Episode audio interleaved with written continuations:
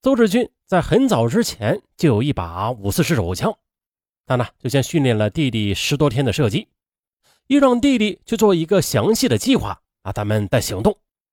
就这样，得到哥哥的支持之后，邹立伦回来，开始了自己的谋划。啊，一边继续着自己的惨淡的服装生意，一边四处的观察当地的银行。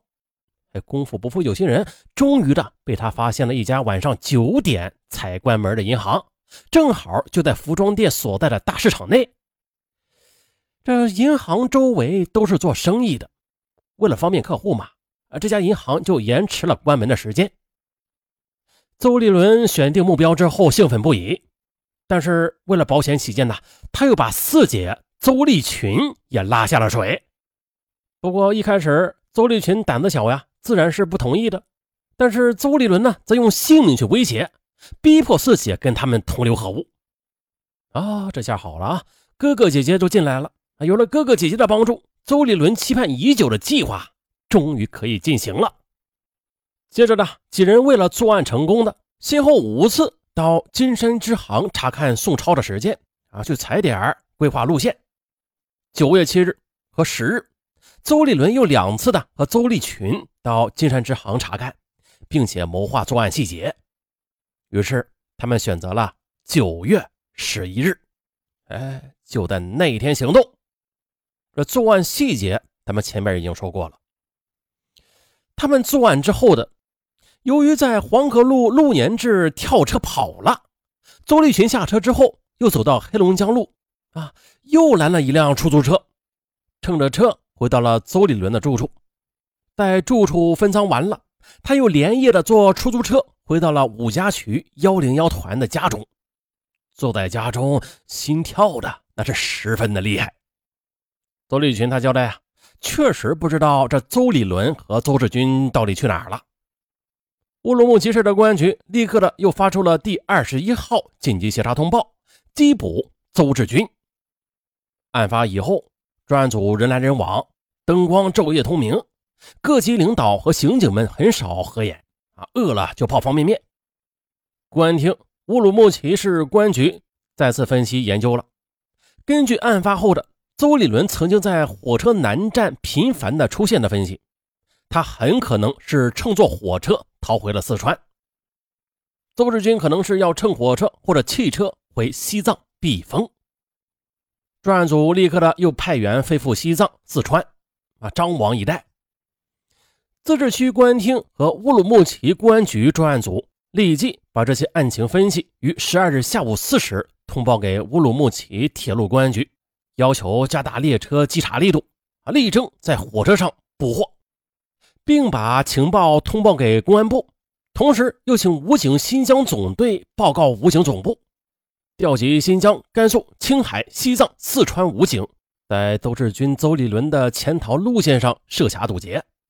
同时，武警新疆总队及各支队和乌鲁木齐市的公安局所有单位，当晚进行有重点的清查，多管齐下，形成了立体法网啊，令邹氏兄弟。插翅难逃。乌鲁木齐铁路公安局领导高度重视乌市公安局的情况通报，并且立即将案情通报电传到各个铁路公安处、铁路沿线公安段以及公安所，并且根据自治区的公安厅的指示，当即作出查堵部署。这一时间，乌鲁木齐哈密铁路公安处立即组织警力，在沿途的各车站。登乘发往内地的各次旅客列车，会同乘警在列车上全面的查堵。乌鲁木齐铁路公安处立即的又组织警力，以乌鲁木齐火车南站、西站为重点，加强对可疑人员的盘查。啊，对每一趟始发的客车、货车严密查堵。在组织民警登车查堵的同时啊，沿线的吐鲁番、哈密、柳园等重点车站也是设卡堵截。库尔勒铁路公安分处、奎屯铁路公安分段也是立即的部署警力，针对南北疆的各次列车和各个车站进行严密的布控和查堵。好家伙呀，千里的铁道线上张开了会会法网，如此之网，就是连只鸟它都钻不过去。九月十二日，案发的第二天，乌鲁木齐铁路公安局接到来自自治区公安厅的案情补充通报之后的，针对十二日邹礼伦曾经在乌市南站多次出现的情况，认定他极有可能是要乘车潜回原籍四川。于是，徐领导当即命令哈密铁路公安处还有柳园铁路公安所组织精干民警，立即登乘乌鲁木齐至成都三幺四次列车进行全面清查。九月十三日凌晨四时的列车进入柳园，这车刚停稳呢，柳园车站公安所所长李宣利带领民警汪元等五人登上了三幺四次列车。李宣利又找到了乘警长张金海说明情况。他们在列车上简单的研究了清查行动，他们认为邹立伦仓皇逃窜，很有可能会上车补票。我们在检查的时候要全面检查和重点检查相结合。邹立伦、邹志军可能有枪，所以必须组织严密，力争避免枪战，否则这在列车上后果那将不堪设想。为了确保旅客的安全呢，车上民警是兵分两路，硬座、卧铺。同时检查，他们是一组民警便衣暗查和警戒，一组以查票、查淫秽危险物品为由进行搜查。这两个组保持距离，前后相互的策应，以防意外。一个小时过去了，两个小时又过去了，硬座车厢没有情况，但是搜寻还在继续着。凌晨三时的，民警查询到了卧铺车厢。汪源、张恒来到六号车厢，还一抬头的，见十九号上铺正在仰睡的旅客与协查通报上的邹礼伦，的体貌特征很相似。两位民警毫不客气的，立刻上前将其给摁住。李宣利等闻声赶到，将其制服，问他叫什么，不讲，查其身份证，说是丢了。民警当即的又搜身，很快呢，在他的钱夹中查出一张户主叫。邹礼伦的活期存折，还在其身上搜出装在长筒袜里捆绑在身上的七万五千六百六十元的现金。那此人正是凶犯邹礼伦。可是邹礼伦他却拒不交代其兄邹志军的去向。民警们再次查车，仍然未发现邹志军。很显然，邹志军他未乘这辆列车。于是啊，民警连夜的又将邹立伦押解回乌鲁木齐。九月十四日九点五十分，邹立伦被移送到了乌鲁木齐市公安局，民警立刻的对其进行了审讯。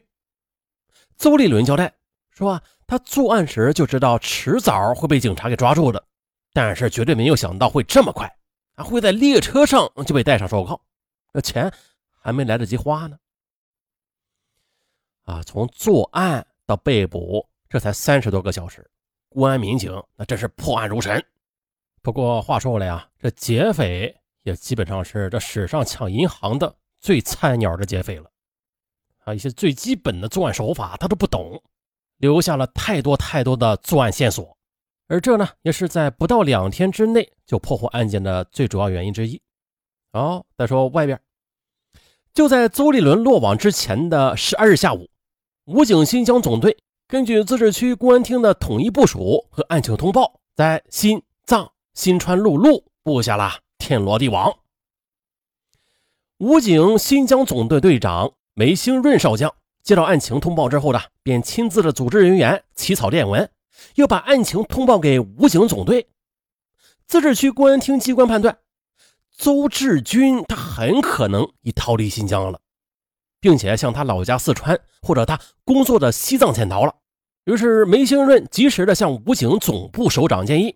说紧急调动兵力，在兰州、西宁、格尔木、四川境内等地设卡堵截，力争生擒邹志军，避免血案再次发生。武警总部首长断然决定，新疆、甘肃、青海、西藏、四川武警总队抽调数百名兵力，设置两道防线：一以新疆总队为主，力争在新疆境内抓获邹志军；二邹志军可能逃窜的路线、交通要道设卡堵截。各卡点实施划区责任，分段指挥，二十四小时执勤，不放过一个可疑人员。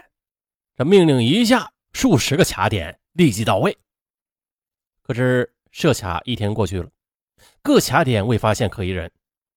九月十三日下午三点的，一辆奥拓牌的汽车风驰电掣般的驶向了青海省民和县内，这里是通向格尔木。武警官兵持枪检查，当即的将邹志军给生擒了。从他身上搜出了一支五四式手枪、十发子弹和十四万元的赃款。整个抓捕过程中未发一枪，未伤一人，圆满完成任务。至此，三名案犯全部归案，追缴赃款六十八万余元。呃，这个最终的下场，大家应该也知道了。我国新刑法的第二百六十三条就规定了，抢劫银行或者其他金融机构啊，抢劫致人重伤死亡的，持枪抢劫的，有上述情形之一者，都是从重处罚的，处十年以上有期徒刑、无期徒刑或者死刑，并且处罚金或者没收财产。啊，邹家三兄妹以身试法的后果，那自然是不言而喻的。最终，乌鲁木齐市中级人民法院经审理。依法判处邹立伦犯抢劫罪、故意杀人罪数罪并罚，决定执行死刑，剥夺政治权利终身。邹立群犯抢劫罪，判处死刑，剥夺政治权利终身。哦，说到这儿，这史上最菜鸟的歹徒抢劫银行之后，一分钱都没花就被捕入狱的案件，到此就说完了。咱们下期再见。